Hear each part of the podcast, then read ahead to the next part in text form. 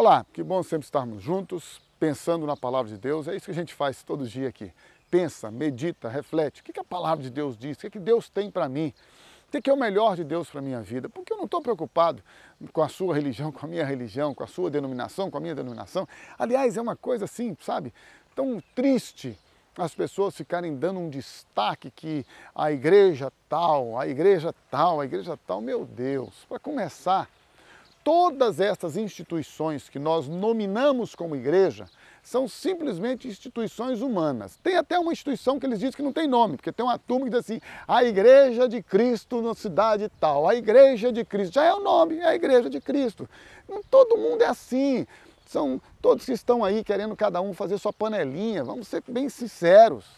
Isso não leva ninguém a nada. Quer ter o seu grupo, tenha seu grupo, coloque seu nome. Isso não vai mudar nada. Porque Jesus não olha grupo, não olha nome, não olha placa, Jesus não olha nada. Jesus olha coração. E aí as pessoas dizendo a minha denominação, a minha denominação, a denominação lá está certo, polêmica para lá e para cá. Esqueça isso. Deus não tem nenhum, nenhum compromisso com você e comigo por causa da nossa religião.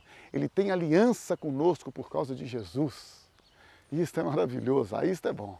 Jesus é a fonte de toda alegria, de toda paz. Jesus é a fonte de toda transformação. Jesus é a fonte da salvação. Jesus é a fonte da eternidade. Jesus é o autor e o consumador, ele é a fonte da nossa fé. Jesus é aquele que nos sustenta, que nos renova, que nos dá esperança. Isto é algo que Deus faz. Isto é algo que ele, somente ele pode fazer. Porque ele estabeleceu assim. É por isso que eu amo a Deus, uma palavra de Deus é óbvio Óbvio, eu respeito e entendo e não estou aqui criticando, nem trazendo nenhuma colocação pejorativa, esqueça isso. Para quem quer que seja, qualquer grupo que seja, eu não estou mais com a idade para isso. Mas vamos entender que nada disso tem valor eterno. O que tem valor eterno é a nossa alma. Ela é eterna. E quem salva, quem transforma esta alma é Jesus. Essa transformação, ela não se dá por meio de regras e doutrinas humanas. Ela não se dá por obediência a uma estrutura humana. Esta transformação é operada, manifestada, ela é executada em nossas vidas através da pessoa de Jesus, que nos leva juntamente com Ele para a morte do velho homem, para a morte da velha vida.